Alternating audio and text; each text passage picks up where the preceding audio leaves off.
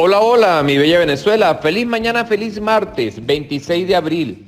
El sol de Venezuela nace en el Esequibo. Cuidémonos, sabemos cómo hacerlo. Pendientes, continúan las precipitaciones intensas en varias regiones del país.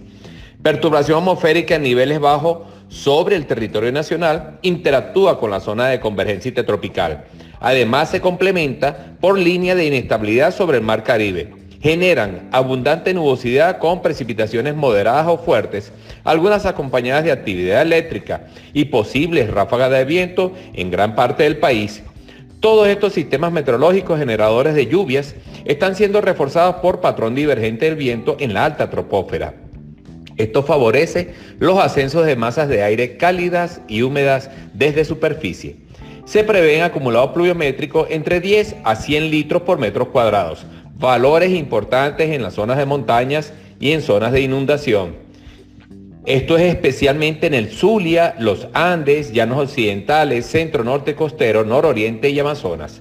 Temperaturas máximas probables cercanas a los 34 grados Celsius en áreas de los llanos y nororiente en horas vespertinas. Temperaturas mínimas en la madrugada alrededor de los 11 grados Celsius en zonas montañosas de nuestros Andes. Fase lunar, tres días después de cuarto menguante. Hidrometrología, el servicio de nuestra patria y la gestión de riesgo. Adelante estudio.